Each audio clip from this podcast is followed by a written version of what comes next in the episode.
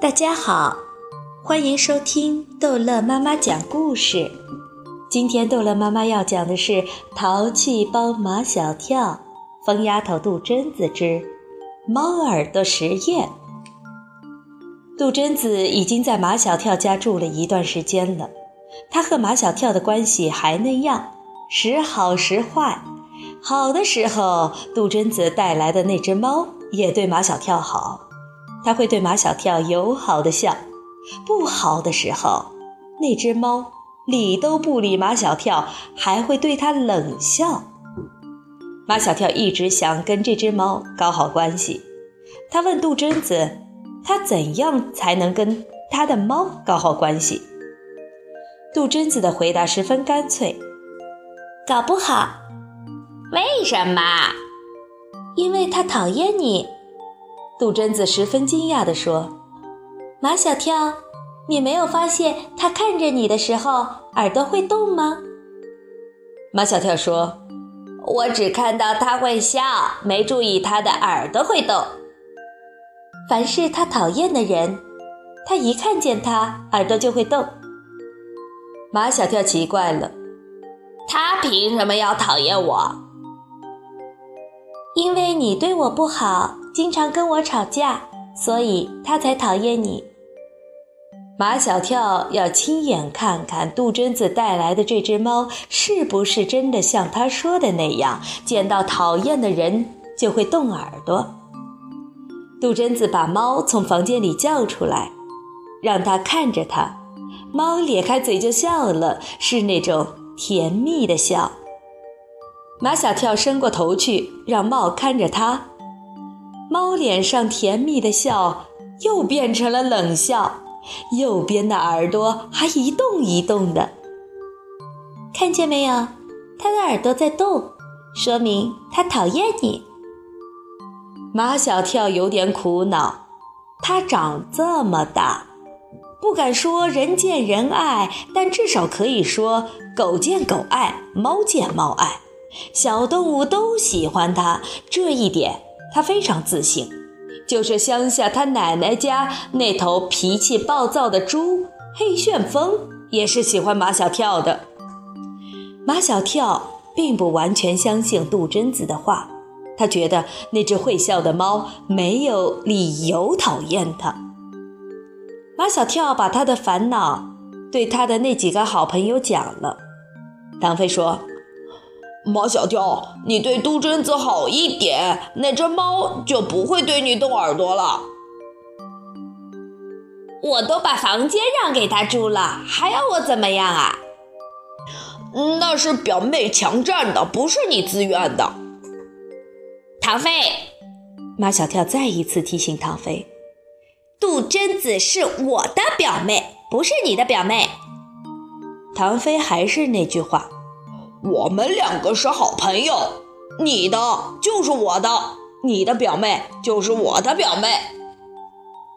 眼看着两个人又要打起来，毛超和张达赶紧把他俩拉开。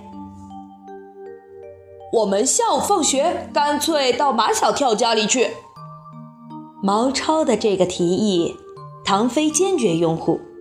这些日子，他天天都想见到杜真子。马小跳知道唐飞和毛超都想见杜真子，张达不想见杜真子，就故意气他们。要去，张达去，你们两个不准去。唐飞气得呼呼地喘着粗气。我去，让杜真子做我的表妹，不做你的表妹。马小跳抡起拳头，你敢！毛超喜欢当和事佬。他把马小跳的拳头按下来。我们今天去马小跳家，不是去玩的，是去做实验。做做什什么实验？张达永远像刚睡醒的样子。做猫耳朵实验。毛超问大家：“我们四个人中，谁是猫最讨厌的人？”马小跳。还有一个可能是张达，张达急了，为为为什么我又没惹惹他？唐飞说：“你觉得杜真子长得没有夏林果好看？是是没有夏林夏林果好看啊。所以猫会讨厌你。唐飞恶狠狠地说：“照这么说，唐飞和毛超应该是猫喜欢的人，猫不会对他们两个动耳朵。马小跳和张达应该是猫讨厌的人，猫会对他们两个动耳朵。”下午放学回家，他们一起来到了马小跳的家。杜真子放学比他们早，他已经在家了。所有的人都发现杜真子变高了。哦，我穿着我姨妈的高跟鞋。马小跳一看，杜真子脚上穿的那双高跟鞋，正是那双他特别喜欢的高跟鞋。当时。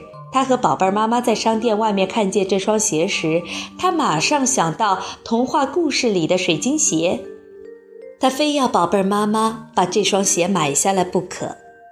宝贝妈妈不习惯穿这么高的高跟鞋，刚穿在脚上时还把脚给扭伤了。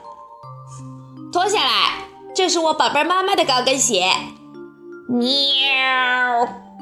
杜真子带来的那只猫出现了，它对马小跳冷笑，嘴朝右边一歪一歪，右耳朵一动一动。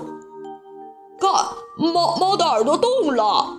唐飞叫道：“马小跳，猫真的讨厌你。”马小跳不怕杜真子，但他怕那只会笑的猫，特别是它冷笑的样子，让他心里发怵。马小跳不敢再叫杜真子脱高跟鞋了，杜真子也根本不把马小跳放在眼里。他穿着高跟鞋在客厅里走来走去，那只会笑的猫跟在他的后面，骄傲地迈着猫步。我们来演白雪公主，杜真子说：“我演白雪公主，你们四个演四个小矮人。”唐飞对演戏一点兴趣都没有，演小矮人更没有兴趣了。但他一心一意要让杜真子高兴，所以当场表现出很愿意的样子。毛超本来就喜欢表演，演什么他都愿意。那只会笑的猫笑眯眯地看着唐飞和毛超，没有动耳朵。张达说话结巴，从来不敢有演戏的想法，加上他身材高大，演小矮人也不合适。那只会笑的猫看他不愿意的样子，耳朵一动一动的。看，猫讨厌张达。张达本来就怕猫，他赶紧向猫求饶：“我我我演演还不行吗？”会笑的猫放过张达，眼睛盯上了马小跳，耳朵又开始一动一动的。猫耳朵实验证明，唐飞和毛超是猫喜欢的人，马小跳和张达是猫不喜欢的人。好了，这一集的故事就讲到这儿结束了，欢迎孩子们继续收听下一集的《淘气包马小跳》。